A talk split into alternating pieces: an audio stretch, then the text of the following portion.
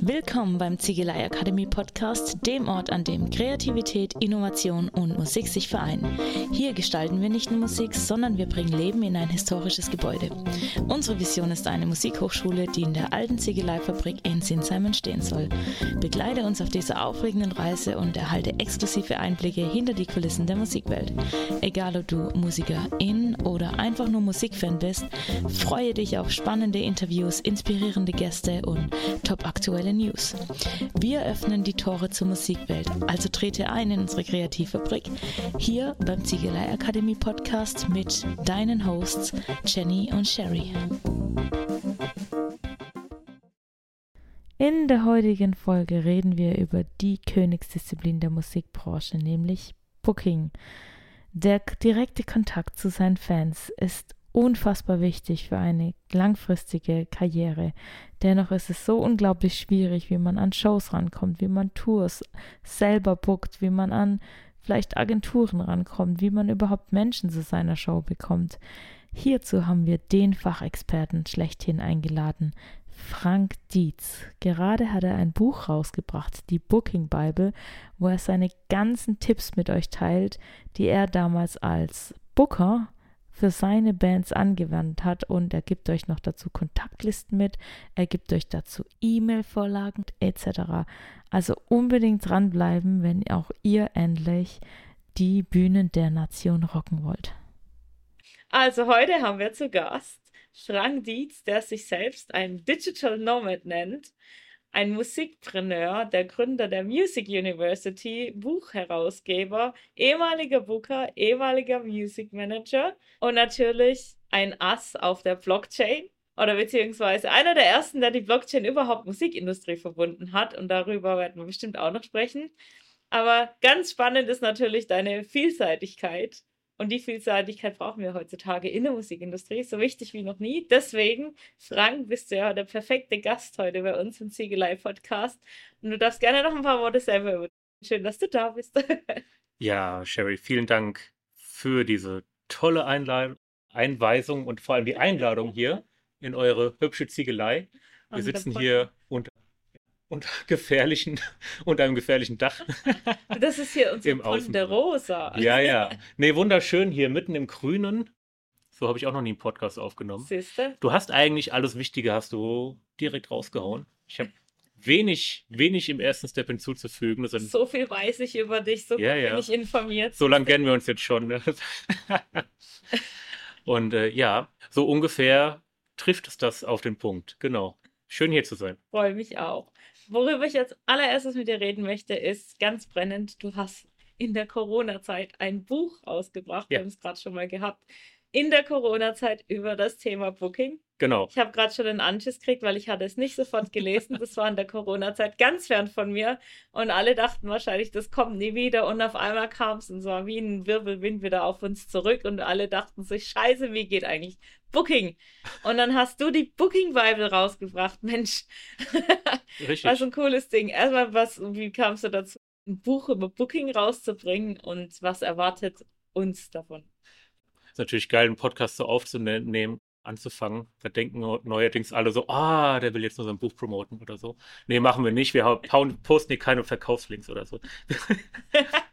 Aber ja, das war der Zeitpunkt. Ich habe die Idee, habe ich mega lange gehabt, weil ich natürlich, ich habe Booking für Newcomer gemacht, jahrelang.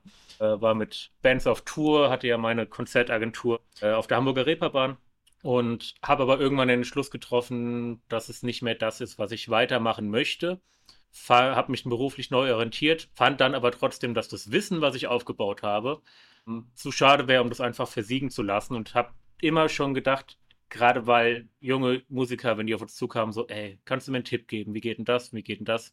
Und die Fragen waren immer die gleichen und ich habe immer das gleiche erzählt, da habe ich irgendwann gedacht, so, ey, warum denn nicht mal niederschreiben? Und zukünftig, wenn die Fragen kommen, einfach zu sagen, ey, ich mach's zwar nicht mehr, aber hier hast du die perfekte Anleitung, wenn du mit Booking anfängst, beziehungsweise schon gemacht hast und dich professionalisieren möchtest. Hier hast du mein Handbuch und alles, was ich weiß. Und dann kann ich es neuerdings jetzt Musikern in die Hand drücken. Und haben sie den perfekten Leitfaden, um ihr Booking selber in die Hand zu nehmen. So war ungefähr die Entstehungsgeschichte. Ich wollte das jahrelang schon schreiben und habe aber erst in der Pandemie dann die Ruhe gefunden, um es wirklich zu tun. War natürlich der perfekte Zeitpunkt, mitten im Lockdown dann ein Buch über Live-Auftritte zu veröffentlichen. Und folglich lag das jetzt erstmal zwei Jahre in der Schublade. Und ja, jetzt Anfang des Jahres kamen ja so langsam die Live-Gigs wieder ans Laufen. Alles noch ein bisschen schwierig, bisschen holprig, aber das liegt natürlich auch primär an den vielen Nachhol-Gigs und die jetzt so kommen. Und es wird sich jetzt so Stück für Stück auch im Herbst, denke ich, oder im nächsten Frühjahr dann auch wieder ein bisschen normalisieren. Mhm. Und dann ist jetzt auch ein guter Zeitpunkt, um das Thema mal wieder nach draußen zu tragen, weil es wieder relevant wird für junge Musiker oder gerade auch viele Musiker, die vielleicht noch nie live auf der Bühne standen. Mhm. Äh, kann das auf jeden Fall ein geiles Hilfswerk sein. Das heißt, Zielpublikum sind jetzt nicht Stadion, Arena, Guns N' Roses Größe, sondern wirklich auch, sagen wir mal, anfangende Künstler oder beziehungsweise Künstler, die, also von welcher Dimension sprechen wir da? Genau, also eigentlich über, über DIY-Artists, die, okay. die am Anfang stehen oder eben auch so nischig sind, dass sie vielleicht für, für Mainstream-Agenturen nicht interessant sind. Okay. Oder eben auch auf dem Weg sind, sich zu entwickeln, um irgendwann für Agenturen interessant zu werden. Mhm. Da musst du ja auch erstmal einen Weg gehen, um eine gewisse Fanbase zu erreichen, um eine gewisse Zuschauerzahl zu den Konzerten zu holen, damit Booking-Agenturen sich überhaupt für dich interessieren. Mhm. Und bis zu dem Punkt ist das, sind eigentlich alle angesprochen damit. Krass. Ja, also bis okay. entweder, wenn du ewig dein Booking selber machen willst oder musst, weil du nicht relevant für Agenturen bist, oder eben um dich auf dem Weg zu begleiten, um irgendwann für Agenturen interessant zu werden. Für all die ist das Buch genau das Richtige. Also eigentlich für die schwierigste Zeit im Booking, weil Ganz ich kann genau. die Zeit sehr gut, also ich kenne sie sehr gut. Von mir, ich habe es ja auch schon erzählt, als ich in London war, das war ja genau die Zeit, kommst frisch in eine Stadt, du fängst gerade an, machst deine eigene Musik und willst auf die Bühne, weil musst ja auch auf die Bühne irgendwo. Und das ist eigentlich echt das Allerschwierigste, wo fängst du an? Und bei uns in London war es damals so, das gab einige Fallen, wie zum Beispiel Pay to Play, darüber hatten wir es auch, sprechen wir auch gleich nochmal drüber. Wir wurden damals an der Uni, also an der Musikuni, gewarnt, kein Pay to Play, Pay to Play machen. Und es war natürlich eine riesen Herausforderung jetzt in der Stadt, auch wie London, wo du, du willst auf die Bühne und weißt erstmal nicht, wo du anfangen sollst. Also es gibt natürlich jeder sagt, ja, mach mal einen Opening-Slot für jemand, aber komm da erstmal rein. Es hat bei mir auch mindestens anderthalb Jahre gedauert, bis ich etabliert habe, mal irgendwie für jemanden eine Show zu eröffnen. Und dann ist es auch mit viel Kosten verbunden. Also man muss ja am Anfang, man kriegt ja auch nicht so, wie man sich das vorstellt, man verdient ja eigentlich nichts am Anfang und muss das Ganze auch irgendwie bezahlen. Also eigentlich ist es die brutal schwierigste Phase.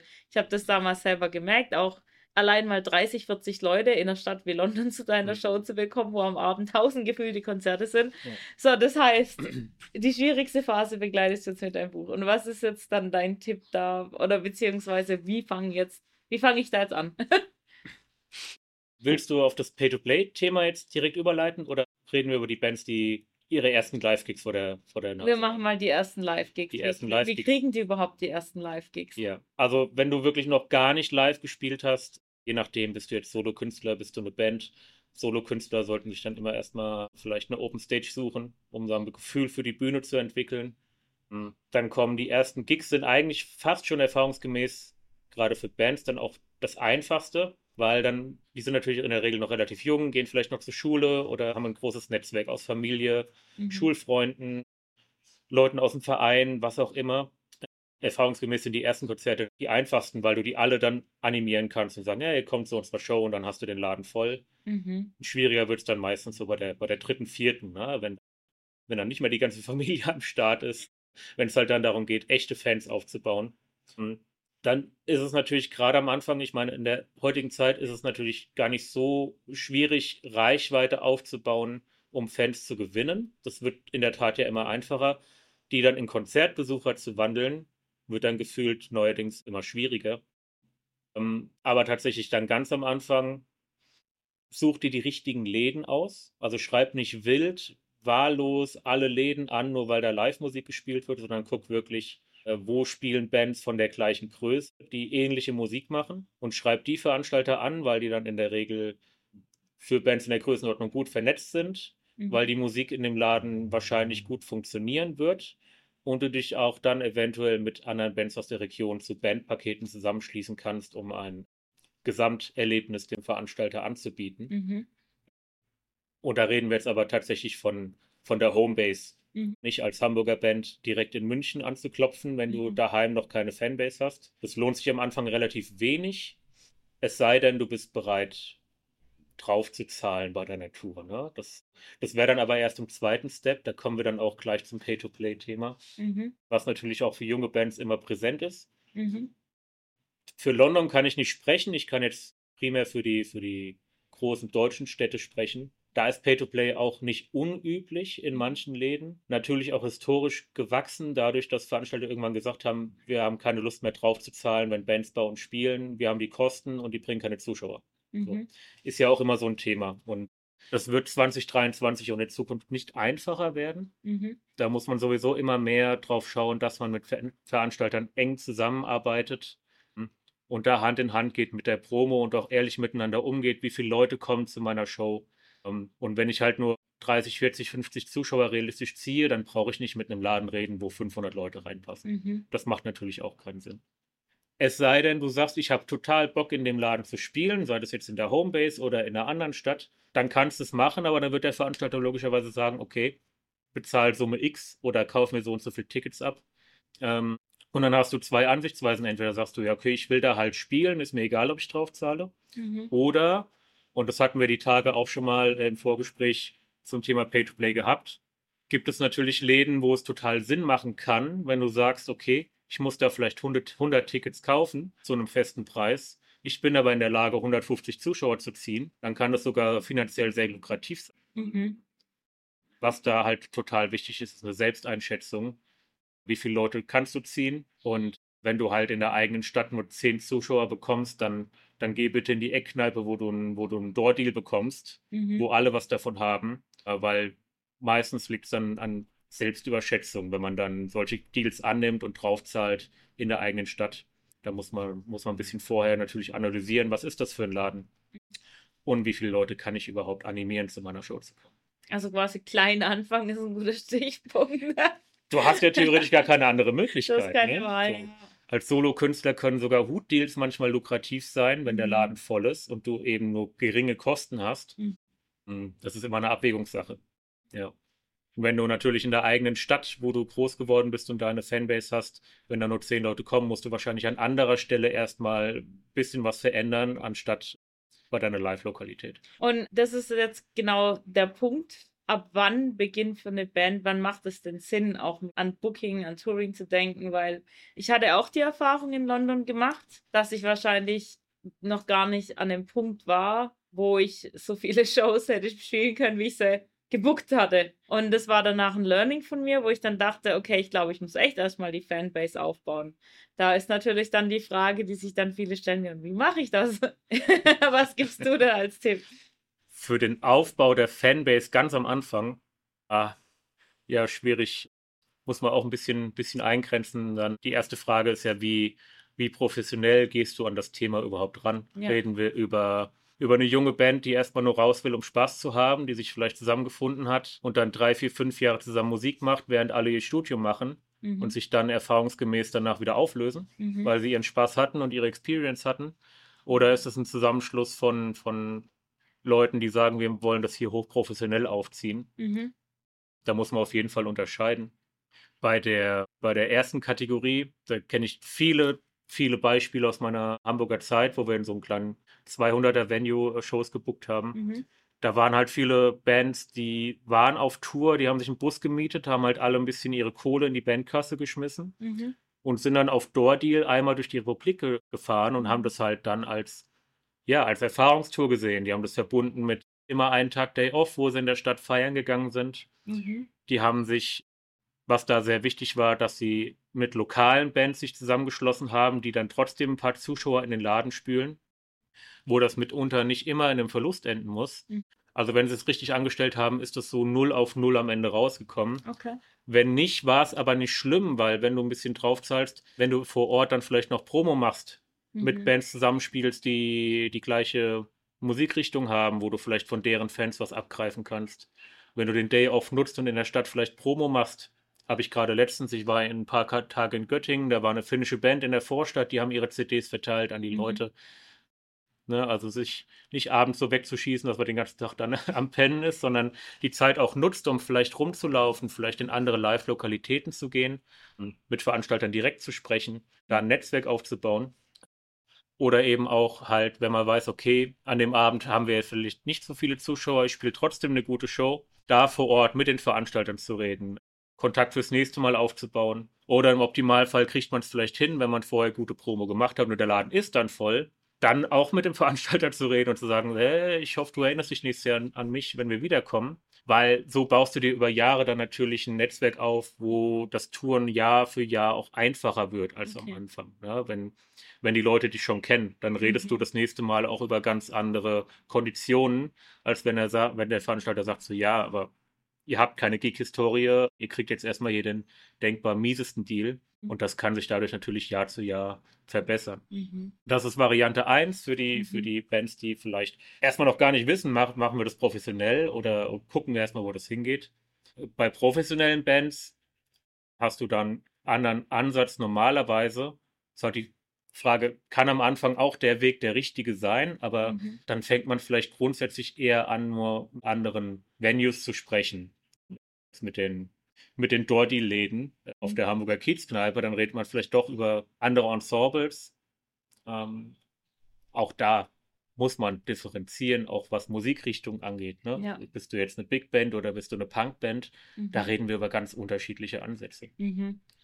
Das war jetzt ganz viel Input, ohne Punkte gekommen. Aber nee, wir sind noch gut. zu keinem Ergebnis gekommen, weil es einfach auch sehr, es ist sehr vielschichtig. Ja. Ne? Also zusammengefasst, du musst dir im Vorfeld natürlich im Klaren sein, wer sind wir, was machen wir, welche Ziele verfolgen wir als Band oder welche Ziele verfolge ich als, als Solokünstler mhm. und danach auch so ein bisschen vorgehen, weil wenn du dir halt wirklich eine 30-jährige Karriere aufbauen willst. Auch dann macht es natürlich Sinn, gerade am Anfang vielleicht zu sagen, okay, ich muss jetzt vielleicht hier und da auch mal drauflegen. Mhm. Aber durch die Vernetzung baue ich mir halt nachhaltig was auf, was mich über die Jahre nach vorne bringt. Mhm. Wir können ja mal so ein Szenario durchgehen. Am besten mir als Künstlerin. Ja, Sherry. Wir gucken jetzt Sherry durch die Wir gucken jetzt mich durch Deutschland, weil ja. das jetzt wirklich gerade ein Plan von mir ist. Ah ja, okay. Und jetzt bin ich ja quasi so noch ziemlich dümpel, auch noch ziemlich am Anfang mit mir als, also meine Musik, ich habe jetzt zwar ein Album rausgebracht, es hat so ein bisschen, ja, es hat so ein bisschen in England auch noch eine Wave gemacht, aber ich bin eigentlich noch ziemlich bekannt. Also wahrscheinlich, wenn du mich jetzt hier irgendwie in Hamburg einbuchst, mich kennt einfach noch keiner. Wahrscheinlich. Genau. Und jetzt, wie gehe ich jetzt voran? Wie finde ich meine Clubs? Wie, auf was muss ich achten? Wie repräsentiere ich mich? Wie spreche ich die Veranstalter an? Wie gehe ich dazu Schritt für Schritt am besten voran? Ja. Hm, also wenn, wenn wir uns jetzt morgen zusammen hinsetzen würden und würden deine Tour planen, würde ich sagen, wir gucken erstmal uns alle Hamburger Venues an und schauen, wo Bands in der Regel spielen, die eine ähnliche Musikrichtung spielen wie du. Und dann gucken wir uns die Läden genau an. Was sind das für Läden? Sind das inhabergeführte Geschichten? Sind das Läden, die nur vermieten und wo vielleicht externe Veranstalter drin hängen? Oder sind das vielleicht sogar öffentlich geförderte Einrichtungen? Hm. Da muss man natürlich ein bisschen anders rangehen. Ähm, auch ein Unterschied immer, plane ich nur eine Show in der Stadt oder plane ich eine ganze Tour? Wir reden jetzt über eine Tour oder in deinem Fall? Ja, sag mal was so eine Mini-Deutschland-Tour. Eine Mini-Deutschland-Tour durch die, durch die bekannten Städte, ja. denen man einen Namen spielen. Genau. Ähm, würde ich in deinem Fall von dem Status her tatsächlich sagen, du guckst dir Läden an, die, weil du machst ja auch keine, keine Musik, die jetzt zwingend so für, für Hotelbühnen geeignet ist, wo man auch mal eine Gage irgendwie raushandeln kann. Hm. Ah, auch ein spannender Weg. Ja, also wenn du, wenn du Musik, also es gibt viele Künstler, die machen halt so Musik, die dann, dann Mainstream-mäßig ist. Das kann dann auch, auch mal Cover sein. Also gibt es auch viele Künstler, die sich darauf spezialisieren, die dann, weil Hotels zahlen grundsätzlich Gagen für so andere, mhm. weil da Budget für vorhanden ist. In deinem Fall, du machst ja Blues Rock, so die mhm. Richtung. Mhm. Das ist ein nischiges Ding. Würde ich in deinem Fall für die erste Tour jetzt unter den aktuellen Umständen nach Corona such dir Läden raus, die wirklich gute Door-Deals anbieten. Also in deinem Fall auf keinen Fall Pay-to-Play. Ähm, weil das macht dann Pay-to-Play, wir kommen gleich nochmal wahrscheinlich im Speziellen drauf, macht wirklich nur für lokale Bands Sinn, die in ihrer eigenen Stadt spielen. Mhm. Wenn du auf Tour gehst, macht das eigentlich fast nie Sinn. Mhm. Es sei denn, du spielst mit Acts zusammen im Bandpaket, die lokal Zuschauer ziehen. Mhm. Das kann natürlich auch auf jeden Fall ein wichtiger Weg sein. Das ist Step 2, also wenn du die Läden gefunden hast, mhm guckst du auf jeden Fall, dass du da einen guten Door-Deal bekommst, wo du keine Fixkosten hast, wo du einfach dann Erfolg des Abends partizipierst. Mhm. Das wäre wahrscheinlich für die erste Tour unter den Umständen das Beste. Und schaust dann, dass du in der gleichen Stadt ein bis zwei Musikacts findest, die in einem ähnlichen Stil agieren und gehst zuerst auf die zu und versuchst die zu überreden, mit dir einen gemeinsamen Konzertabend zu machen. Und erst wenn dieses Bandpaket fertig ist, dann gehst du auf die Veranstalter zu, weil dann ist die Wahrscheinlichkeit hoch, dass die die Bands bereits kennen. Mhm. Dann ist die Wahrscheinlichkeit hoch, dass die wissen, wie zugkräftig sie sind. Und wenn du dann einen Act findest, der für 50 bis 100 Leute gut ist und gehst auf ein 200er Venue zu, dann kriegst du ganz andere Konditionen, als wenn du da alleine oder mit einer anderen auswärtigen Band anfragst. Dann ist erstmal das Interesse wahrscheinlich relativ gering. Schlauer Weg, ja. Ja. Okay, das heißt, wenn man die Bands dann hat, schreibt mir den E-Mails, den Es Veranstalter. gibt, genau, es gibt, ähm, das sind zwei, zwei bis drei Wege. Der bekannteste ist natürlich E-Mails zu schreiben. Findest du in dem Buch auch ganz tolle Vorlagen dafür, die du Oh. für dich anpassen kannst. Ja.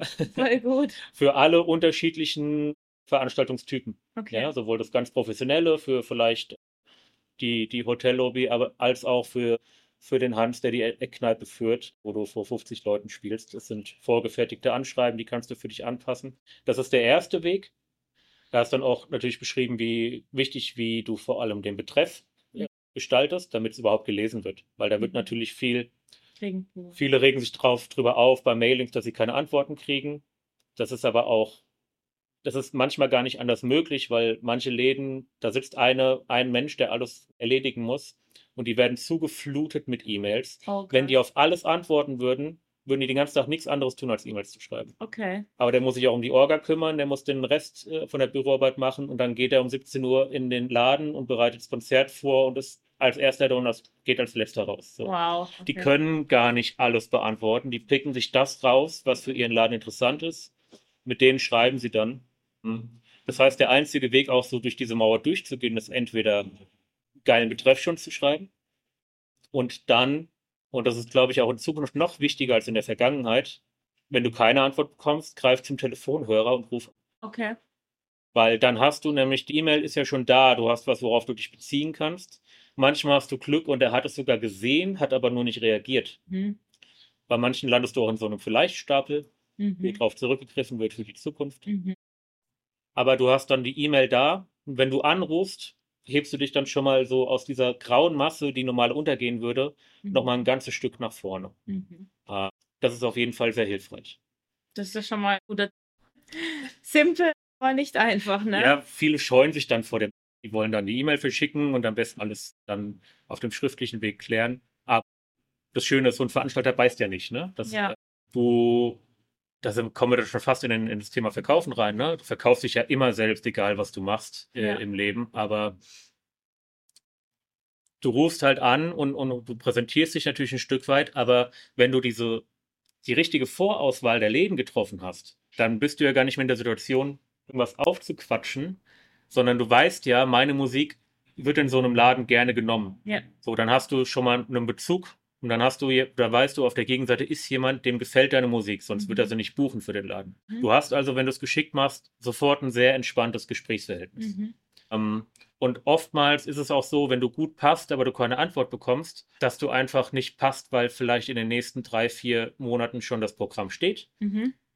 Und du kannst dann aber so, kannst du dich nach oben pushen und kannst mit ihm über, über Dinge reden. Kannst du sagen, okay, passt es diesmal nicht, lass uns über eine Show im Herbst reden. Mhm. Das übrigens so ein Tipp vorweg für Newcomer, bucht niemals Shows innerhalb der nächsten drei Monate, weil Mhm. ihr kriegt gar nicht genügend Zuschauer Mhm. gezogen. Ja, buch lieber neun bis zwölf Monate im Voraus und fang dann sofort damit an, Tickets zu, anzubieten. Mhm. Das vergessen halt viele. Ne? Pro Promo, das ist wie, wie, wenn du ein Album aufnimmst und das dann rausstellst und keiner hört es und wunderst dich Mhm. dann aber, weil du keine Promo dafür gemacht hast. Also Mhm. plan da gerne langfristig. Gerade 2023 ist das furchtbar wichtig, weil nur noch wenige Leute Vorverkaufstickets sich zulegen. Muss viel sensibilisiert werden in den nächsten Monaten. Aber das ist noch wichtiger, dass du langfristig planst und frühzeitig deine Tickets anbietest, damit du da auch eine gute Performance hast.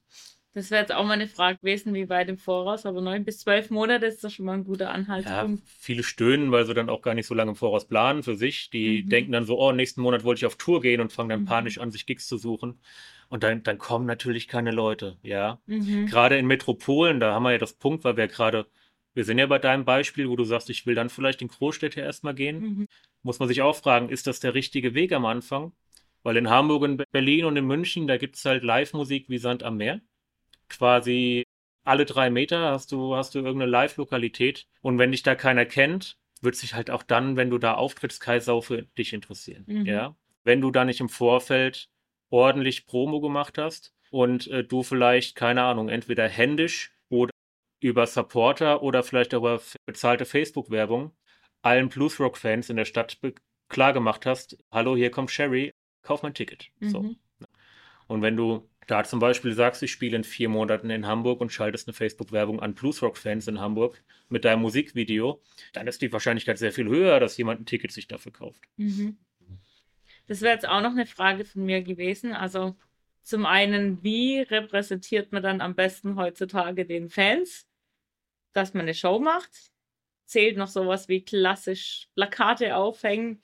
Arbeitet man da eng mit einem Promoter zusammen? Macht man das alles digital? Was hast du da? Steht sowas auch in deinem haben wir da Tipps? Oder also, ganz exklusiv hier? Aber zum Thema Ticketverkauf, ja, können wir gleich nochmal, können wir gleich nochmal im Speziellen drauf gehen. Also hätte ich in das Buch dann auch Promotion reingenommen, hätte es den Rahmen gesprengt tatsächlich. Also okay. geht es tatsächlich darum, die Show auf, auf die Beine zu stellen und auch langfristig dann auch eine Fanbase aufzubauen durch Live-Gigs, mhm. weil ansonsten wäre das, hätte es den Rahmen gesprengt von dem, von der Geschichte. Gerade auch, weil sich natürlich Promotion, die Art von, wie man Werbung macht, im Moment gefühlt monatlich verändert mhm. von dem, was funktioniert, wie funktionieren Algorithmen, welche Techniken funktionieren bei Werbung und so. Da ist sehr viel Bewegung drin. Und da macht es eher Sinn, sich über Marketing per se regelmäßig zu informieren, als es in einem Buch nachzulesen, was vor drei Jahren geschrieben wurde. Mhm. Ne? Also ich habe das auch versucht, sehr, sehr, sehr, sehr, sehr ja, zeitneutral zu halten, mhm. dass das auch in fünf Jahren noch möglichst aktuell ist. Mhm. Darum sind solche Sachen da auch nicht mit drin.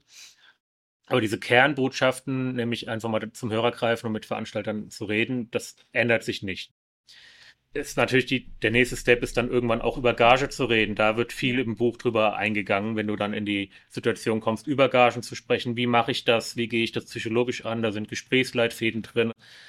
Und vor allem auch, wie ticken Veranstalter? Welche unterschiedlichen Veranstalter gibt es? Wie redet man mit welchem Typen? Und das Ganze so ein bisschen unter dem, unter dem Grundgedanken Verkaufen für Nichtverkäufer. Ne? Also mhm. nicht diese klassischen Verkaufsmethoden, die ja wirklich den Kreativen auch eher selten zusagen, sondern es ist eher so dieses, dieses warme Verkaufen, mhm. eher auf menschlicher, auf Augenhöhe Basis mit den Leuten zu reden und dann da auf einen Deal zu kommen, der für beide Seiten geil ist. So. Und was würdest du jetzt sagen, auf was man achten müsste beim Deal? Weil ich habe es ja gerade angesprochen, in London kursiert immer ja. einiges Kurioses rum. Ja. Solche Sachen wie Pay-to-Play sind total verrufen. Da hast du jetzt noch eine zweite Meinung dazu. Und bei uns gab es dann zum Beispiel bei meinem Promoter den klassischen 30-70-Door-Deal mhm. zum Beispiel. Dafür hat der Promoter auch wirklich viel sich um die Promo gekümmert, hat aber alleine auch nicht gereicht. Ja, aber was würdest du jetzt sagen, was sind so klassische Deals? Macht man es zum Beispiel auch über einen Promoter? Geht man direkt über einen Veranstalter? Was ja. sollte man aufpassen? Also ja. was, was sollen da die Bands, bevor sie zusagen, wissen? Also wenn du einen guten Promoter findest, kann das oft sehr hilfreich sein, weil er einfach in der Stadt so gut vernetzt ist, dass du so ein Ergebnis selber gar nicht erzielen könntest. Problem ist, du findest deutschlandweit eher selten gute Promoter, weil es auch immer unlukrativer geworden ist in den letzten Jahren. Von daher mein, aus meiner Erfahrung, Pay-to-Play macht nur dann Sinn, wenn du aus der Stadt kommst. Das hatten wir, glaube ich, mhm. vorhin schon mal kurz die Thematik, wann, wann es sinnvoll ist, wenn du halt weißt, ich kann eine gewisse Anzahl Leute zu meinem Konzert ziehen. Dann macht es Sinn in der eigenen Stadt, weil da kann ich es einschätzen. Wenn ich aber jetzt 500 Kilometer weiter weg spiele oder du als deutscher Künstler im Ausland spielst und kriegst so einen Deal wie in London, wie du es erzählt hast, immer eine scheiß Idee eigentlich. Es sei denn, du sagst, ich nehme das in Kauf, damit ich einfach hier mal Leute erreiche, die ich sonst nicht erreichen würde. Musst du abwägen dann. Ist es dir das wert? vielleicht Geld. Es wäre aber dann vielleicht Geld, was, wenn du das in ordentlich Werbung investierst, besser angelegt wäre, wie du vorher gefragt hattest, wie Werbung schalten. Ich glaube, Plakatwerbung ist so ein Fakt. Ich sehe, ich bin im Moment ganz viel wegen der Buchpromo durch Deutschland unterwegs und ich sehe immer mehr leere Werbefläche. Einfach weil Online-Werbung zu schalten so viel günstiger ist, mhm. als Plakate aufzuhängen und du einfach ganz gezielt die Menschen erreichen kannst, so mhm. wie du sie erreichen willst. Mhm. Wenn du jetzt auf TikTok oder Facebook Werbung nur für Bluesrock-Fans schaltest, mhm. ist es halt, kannst du messerscharf definieren, dass auch wirklich nur die Leute, die es interessiert, das ausgespielt mhm. wird. Und wenn du das gleiche Geld in eine Plakatwand an der Autobahn hängst, dann ja, ist der Streuverlust viel zu groß. Mhm. Von daher, ich bin ein großer Fan von, von bezahlter Werbung auf mhm. Facebook und, und, und TikTok neuerdings auch. Mhm. Aber sie muss halt, du musst halt wissen, wie du es wie machst, damit du da nicht die falschen Leute erreichst. Mhm. Also muss man sich auch vorher sehr genau mit in auseinandersetzen. Wir haben ja mal ein Webinar gemacht ne, für mhm. deine Community, für, für Facebook Ads. Du musst halt wissen, wie dieser Manager funktioniert. Mhm. Und dann kannst du da schon sehr, sehr gute Ergebnisse erzielen, auch für, für Ticketverkauf. Mhm. Jetzt noch eine. Was, der Door-Deal, ne? Mhm. Den Door-Deal haben wir vergessen. Genau. Ähm, genau, über Pay-to-Play haben wir gesprochen. Wenn du jetzt, sprich, wir haben es ja ausgeschlossen, wenn du in eine andere Stadt gehst, ist Pay-to-Play keine gute Idee. Und dann macht nämlich meistens dieser Door-Deal Sinn. Du hast von 70-30 gesprochen, gibt es in unterschiedlichen Ausführungen, 60, 40, 80, 20. Mhm. Kommt immer drauf an. Wenn du alleine spielst, ist es in der Regel ein Scheißdeal, weil dann kommen ja keine Leute. Mhm. 80-20 kann ein richtig toller Deal sein, wenn du das schon besprochene Bandpaket im Vorfeld zusammenstellst. Mhm. Du gehst nach Hamburg, such dir, suchst dir zwei Hamburger Acts zusammen, die ähnliche Musik spielen. Das heißt, du hast den Vorteil zum einen, die machen dir wahrscheinlich den Laden voll. Das mhm. ist Punkt eins. Durch diesen Umstand ist ein 80-20 oder 80-20 gibt es selten. Sagen wir mal, du verhandelst gut, kriegst 60-40, dann können diese 60 Prozent für euch, also 20 Prozent pro Band bei einem vollen Laden, schon sehr lukrativ sein. Mhm. Du profitierst also davon, dass die, die Homebands dir den Abend, die die Halle voll machen. Deine Gegenleistung dafür ist in der Regel, dass du alles organisierst und die einfach nur anreisen müssen. Du übernimmst die Arbeit, die bringen die Fans. Das ist meistens so der Deal. Und der Veranstalter ist in der Regel relativ happy, weil du nimmst ihm Arbeit ab, die Bands zusammensuchen zu müssen. Der kriegt ein fertiges Paket, mit dem er arbeiten kann. Und im besten Fall kennt er die anderen Bands schon oder zumindest eine davon und weiß, was er bekommt. Das macht auch das Gespräch und die Verhandlung mit dem Veranstalter sehr viel einfacher. Wenn du das vorher gut recherchierst, suche den Laden, wo deine Musik gut funktioniert. Suche zwei Acts, die die ähnliche Fanbase haben. Dann kann das für alle Beteiligten eine runde Sache sein. Mhm weil du dann nicht drauflegst. Du gewinnst am Ende noch neue Fans. Mhm. Die heimischen Bands haben einen Gig, um den sich kümmern müssen, weil du alles organisierst. Und der Veranstalter braucht nur aufschließen und ihr habt alles schon vorher geregelt. Das ist der Optimalfall. Habe ich oft gesehen, wo Bands von außerhalb auch mit ein paar hundert Euro Gewinn rausgegangen sind. Mhm. Wenn das gut gemacht ist, ist aber viel Arbeit mhm. im Vorfeld. Ja. ja, bis man die dann organisiert hat, klar. Kann aber funktionieren. Muss nicht immer funktionieren wenn du die falschen Bands aussuchst, mhm. die sich dann vielleicht auch darauf ausruhen und dann selber keine Werbung machen, mhm. dann kommen manchmal auch keine Leute. Mhm. Wichtiger Tipp dabei ist, wenn du Bands aussuchst, such dir, oder wenn ich von Bands rede, natürlich auch immer Solokünstler, je nachdem, was du bist, mhm. suchst du dir das Passende dazu aus. Such dir welche aus, die nicht an jedem Wochenende in der Homebase spielen. Such dir welche aus, die wahrscheinlich auch nur zwei bis dreimal im Jahr in der eigenen Stadt spielen, weil die Wahrscheinlichkeit dann höher ist, dass mehr Leute kommen. Auch ein Tipp an Local, ja. spiel auf keinen Fall jeden Monat in der Stadt, weil dann werden von Monat zu Monat weniger Leute kommen. Die Frequenz ist sehr wichtig, das ja. habe ich auch gelernt. Die Geschichte habe ich auch schon Frank erzählt. Das haben wir nämlich in London ja auch falsch gemacht. Wir haben im September damals auch selber die Location gemietet und haben uns zu zweit zusammengetan, haben quasi gemeinsam eine EP, also ich und eine andere Künstlerin eine EP veröffentlicht. Der Laden war super voll. Dem der, also der Promoter von mir hat es mitbekommen, meinte, tolles Paket, komm, machen wir nochmal im April. War im Prinzip nur in Anführungszeichen ein halbes Jahr später, hat überhaupt nicht funktioniert. Würde ich nicht mehr machen. also ich glaube, für eine Band, die ziemlich am Anfang ist, nicht mal dann, also ich habe mir dann auch die größeren Künstler angeguckt, die kommen halt wirklich auch nur höchstens einmal im Jahr in die Stadt zumindest für ein eigenes Konzert. Vielleicht sind sie noch wo auf dem Festival vertreten, aber einmal im Jahr ist eigentlich eine gute Frequenz, habe ich im Nachgang auch gelernt. Also von dem her denke ich, die Frequenz macht natürlich sehr, sehr viel aus. Also ganz am Anfang, ne, wenn Ja. wirklich die ersten Live-Erfahrungen gemacht werden, kannst du schon mal einmal im Monat das bringen, ja, weil dann hast du noch, dann kommen die Leute noch, die wollen dich sehen, das sind Mhm. deine Kumpels, deine Buddies, deine Schulfreunde, Familie und Freunde aus dem Kegelverein oder whatever, deine OnlyFans-Community, ich weiß es nicht. Die kommen dann natürlich erstmal in Massen und dann machst du immer zusammen Party, das wird dann immer miteinander verbunden, logisch, und dann hast du einen feuchtfröhlichen Abend, aber das verwässert irgendwann, ne? Ja. Und dann nach dem ersten Jahr sollte man damit ganz, ganz stark runterfahren, weil dann hast du genug Live-Erfahrung gemacht. Mhm. Dann fängst du an, auch mal so stückchenweise dich aus der einen Stadt rauszuarbeiten. Und dann solltest du echt dahin kommen, nur noch alle drei, vier, fünf Monate, also zwei bis dreimal im Jahr in der Homebase zu spielen. Das Dann, wenn du das dann auch dann Stück für Stück immer weiter reduzieren, dass wenn du dir daheim einen Namen gemacht hast Mhm. und vielleicht dann auch Leute oder Läden 300 plus mal voll bekommst, dann auch wirklich nur noch einmal im Jahr zu spielen und diese eine Show zum Highlight zu machen, damit auch immer voll ist. Mhm. Und gibt es für dich jetzt eigentlich auch so Red Flags, also rote Flaggen, wo die Bands oder die Künstlerinnen drauf achten sollten, wenn es jetzt um Zusa oder beziehungsweise um Veranstalter geht? Gibt es da irgendwas? Gerade wir hatten ja schon mal ein bisschen Pay to Play, was bei uns eine rote Flagge war. Aber gibt es da irgendwelche Signale, wo du sagst, boah, lass die Finger davon?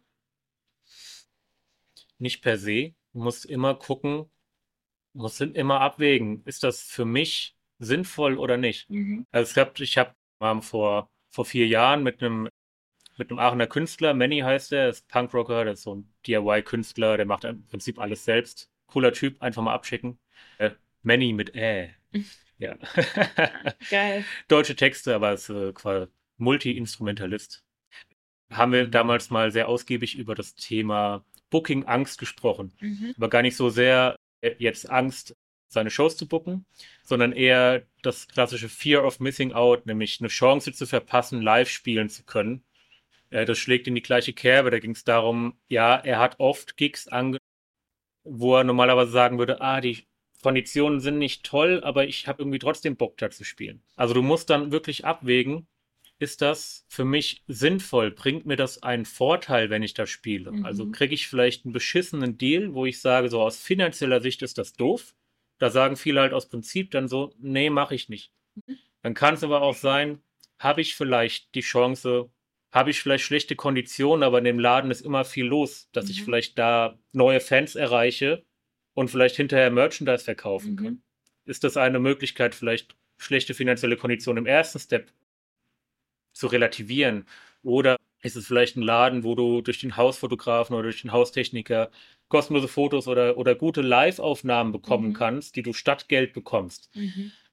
Das muss man immer ein bisschen abwägen. Da muss man mit dem Veranstalter halt offen reden.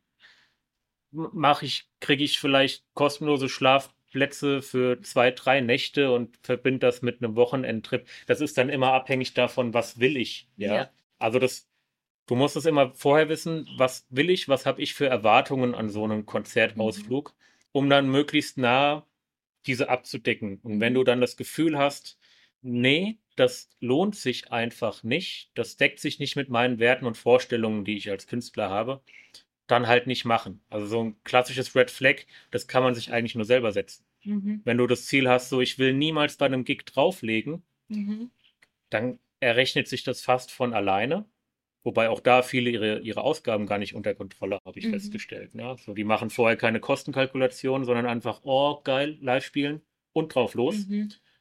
Dann sind 200 Euro verbrannt, die haben es aber nicht mitbekommen, Mhm. weil es eh eher so der Fokus auf Party war. Wenn du das aber richtig organisiert machst und professionell machst, weißt du ja, was du ausgibst, was du einnimmst. Und wenn du dann sagst, ja, okay, unter aller Berech Berechnung rentiert sich das für mich einfach nicht, dann ist es für dich ein Red Flag. Mhm. Ja. Ich denke, Red Flags per se kann jeder nur für sich selber festlegen in dem Fall. Ja, ich glaube, ich habe auch noch eine Red Flag, die, aber die ist sehr allgemein, aber das ist mir auch schon passiert, London damals auch. Das ist, wenn, also ich hatte damals einen äh, Booker für aber bezahlte Cover-Gigs und generell glaube ich in der Musikindustrie eine ganz gute Red Flag ist, der Booker, der war total der Choleriker und der war auch sehr, ja, wie sagt man, der hat also sehr viele falsche Deals gemacht. Und äh, da war für mich die Red Flag eigentlich von vornherein, also ich habe ziemlich schnell erkannt, wie er tickt und bin dann auch sehr schnell ausgestiegen. Hat mir Gott sei Dank, weil, also ich habe auch nichts unterschrieben oder so vorher, aber da würde ich immer sagen, bei jeder, bei jeder, egal was man tut, dass es gibt, also auch, denke ich, beim Booking immer sehr viele Menschen, wenn man merkt, die wollen einem, also wenn man kein gutes Gefühl hat, mit Menschen zusammenzuarbeiten, mit denen nicht kann, und das wird einem natürlich auf der Tour oft passieren, weil man da mit sehr vielen Menschen zu tun hat, dann denke ich, das ist immer eine Red Flag, die man dann lieber nicht tun sollte. Also ich denke auch, also wenn es wirklich Red Flags im Booking-Bereich gibt, in, in dem Sektor, über den wir jetzt natürlich gerade reden, also bevor du für professionelle Booking-Agenturen interessant wirst, sind das in der Regel nicht Veranstalter oder Promoter, weil du kannst du immer eins zu eins Gespräch selber abwägen und selber verhandeln und deine, mhm. deine Kosten selber setzen. Red Flag wären eher sogenannte Book, die sich dann pro Gig, den sie für dich organisieren, bezahlen lassen. Mhm. Da würde ich grundsätzlich, ich würde nicht sagen grundsätzlich von abraten, aber grundsätzlich sehr, sehr vorsichtig sein, weil da gibt es halt viele, die verschaffen dir dann irgendwelche miesen Deals, äh, wo du beim Gig Verlust machst und dann musst du die trotzdem noch bezahlen dafür, dass sie das für dich organisiert haben. Dann kaufst du dir lieber so ein klassisches Buch, was, was da draußen auf dem Markt gibt. Ah. Ich kann da eins empfehlen. Nein, wo du aber einfach äh, die Dinge selber in der Hand hast. Mhm. Und selbst wenn du dein Booking vorhast, outzusourcen und das nicht selber zu machen, macht es trotzdem Sinn, ob jetzt mein Buch zu lesen oder sich mit anderen zumindest damit zu beschäftigen, wie funktioniert Booking. Man findet da draußen ja viele Informationen du musst die Materie kennen, wenn du die Sachen abgeben willst, damit du weißt, dass du nicht verarscht wirst. Mhm. So. Also einfach so, ich will nur Musik machen und gebe mein Booking jetzt ab. Das endet oft ja in schlechten Erfahrungen. Mhm. Ja? Also nicht ja. unter nicht bei professionellen Agenturen, sondern eben bei diesen genau. Äh, Einzelbookern, die halt selber gucken, dass sie ihre finanziellen Schäfchen im Trockenen mhm. haben, weil Booking ist viel Arbeit. X zu organisieren ist viel Arbeit. Die sichern sich dann natürlich auch ab. Die sagen, gib mir Summe X pro Gig. Dann weißt du aber oft nicht, was hinten rauskommt. Ja. Also das muss ich auch sagen aus der Erfahrung von vielen, also der Arbeit von vielen Bands. Bands denken oder Musiker, Künstlerinnen denken oft, sagen wir mal, zu schnell an Step 3, bevor sie Step 1 gehen. Also auch so dieses, ja, wir brauchen einen Manager, wir brauchen einen Booker, wir brauchen einen PR-Mann oder eine PR-Frau. Das ist halt, das sind alles Step 3. Man muss erstmal selber auf, eine, auf ein gewisses Level kommen, bevor sich das auch rentiert. Auch für die, auch für die, dass der Booker, äh, dass der was davon hat, dass er dich jetzt in seine, in seinen Roaster nennt. Deswegen ist, glaube ich, ganz wichtig, dass man erstmal auch das lernt, selber zu machen, weil vorher ist am Anfang einfach nicht so weit, dass man einen Booker braucht. Das sind die wenigsten Band, außer sie hatten mal schnell einen viralen Durchbruch. Genau. Deswegen glaube ich, ist es sehr wichtig. Wie ist es denn jetzt, wenn wir über das Thema Festival reden? Ist das auch Part von deinem Buch? Weil, sagen wir mal, in ein Festival reinzukommen oder es gibt ja auch kleinere Festivals, die haben oft Intro also Introduction Stages, wo sie dann die jüngeren Künstler oder die, ja, sagen wir mal, die unbekannteren Künstler einladen.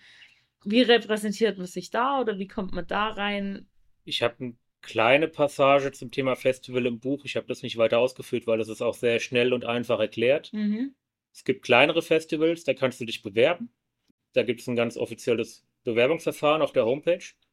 Und alle Festivals, die das nicht anbieten, bei denen brauchst du dich nicht zu melden, weil die buchen dich, mhm. wenn du relevant genug geworden bist. Mhm kam oft im, in meiner aktiven Booking-Zeit die Frage, wie komme ich denn auf Festivals, wo ich keine Bewerbung hinschicken kann?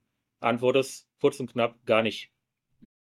Die kontaktieren dich, wenn sie dich haben wollen. Okay, good to know. ja. Es gibt, es gibt so einen grauen Querschnitt natürlich über Vitamin B, manchmal mhm. was passiert. Mhm. Ne? Also auch da ist aber, da kommt wieder der Netzwerkfaktor in den, in, zum Tragen. Wenn du dich halt ein paar Jahre lang zu miesen Konditionen durch die Republik gespielt hast, dann aber immer darauf achtest, dass du überall Kontakte knüpfst, mhm. dann ist es halt auch mal möglich, dass, dass der Booker, wo du, wo du 200 Euro Miese bei einem schlechten Gig in Stuttgart gemacht hast, dich zwei Jahre später anruft, weil er deinen Werdegang verfolgt hat und sagt, er bräuchten da jemanden. Mhm. So. Also zwischen viele Festivals Beziehungen vergeben, auch unterhalb von der Agenturebene. Mhm. Das ist natürlich noch viel schlimmer. Ne? Mhm. Aber grundsätzlich ist es halt so, halte dich an die Festivals, wo du dich bewerben kannst. Mhm. Weil da funktioniert es auch mit dem Anrufen nicht. Ne? Da schickst du eine Mail, dann wirst du gebucht und alle anderen rufen dich an, wenn sie dich haben wollen. Mhm. Von daher, das ist mit, hat mit klassischem Booking so eigentlich gar nichts zu tun. Dann nochmal zurück die Frage ans Booking. Ab wann lohnt sich denn ne, für eine Band ans Booking zu denken? Also wie viele Songs brauchen die dafür? Wie groß soll die Bandweite sein? Das ist ja vielleicht auch wichtig, bevor sie loslegen. Aber wann Weiß lohnt sich denn für die? Sobald du Bock hast, sobald du denkst, du bist bereit für die Bühne. Reichen da zwei Songs? Als Solo-Künstler ja, weil dann kannst du einfach auf eine Open Stage gehen und spielst die beiden Songs und gehst wieder nach Hause. Okay. Als Band bräuchtest du schon mal so eine EP vielleicht, so Mhm. fünf, sechs Songs, damit du einen richtigen Bandslot von 30 bis 40 Minuten äh, erfüllen kannst. Okay. Ja, und wenn es dann nur, also wenn wenn es wirklich die Schülerband noch ist, dann macht sogar ein, ich bin kein Fan von Band-Contests, aber um Live-Erfahrung zu sammeln, Mhm. mit den ersten vier, fünf Songs, kann das auch geil sein, weil du Mhm. auch da natürlich Publikum hast von der Menge, was du sonst nicht bekommst. Mhm. Oder in Läden spielst, die dich jetzt so für einen Gig auch erstmal nicht buchen würden. Mhm. Da sind wir auch dann beim Pay-to-Play und so, aber das kriegst du meistens dann über, über Familie geregelt oder keine Ahnung. Mhm. Aber wenn du jetzt richtig dran denkst, so, ey, lass mal mit anderen Bands connecten und einen gemeinsamen Gig aufziehen, solltest du schon deine 30 Minuten Bühnenshow hinbekommen. Mhm. Also vier bis sechs Songs sollten es dann schon sein. Okay. Kann man ja am Anfang, wenn du erst drei Songs hast, dann packst du halt noch zwei Coversongs dazu, Mhm. funktioniert auch mal. Okay. Und dann kann man Ja. schon mal anfangen, mit anderen Bands zu schnacken und sagst, hey, hast du Bock? Da ist doch hier der eine Laden, wo Newcomer spielen dürfen. Lass da mal einen Abend zusammen machen und gucken, dass da 30, 40 Leute kommen. Apropos Laden, finden wir in deinem Buch auch ein paar Läden, wo wir spielen können? Ja, du kriegst tatsächlich, wenn du, wenn du dir das Buch käuflich erwerben möchtest, bekommst du automatisch im Kaufprozess eine Vorlage, Okay. meine, quasi meine Venue-Liste, die ich benutzt habe, wo ich dann auch dokumentiert habe, mit wem ich gesprochen habe, wann ich da gespielt habe. Krass, okay. Als Excel mit 400 Venues, die schon vorausgefüllt sind. Mit denen habe ich gearbeitet damals. Das bekommst du als Vorlage und die kannst du dann natürlich, wie das in Excel so schön möglich ist, mit deinen eigenen Erfahrungen und Recherchen dann befüllen und fortführen. Super. Abschließend noch, wo finden die Leute dich und wo kann man das Buch erhalten?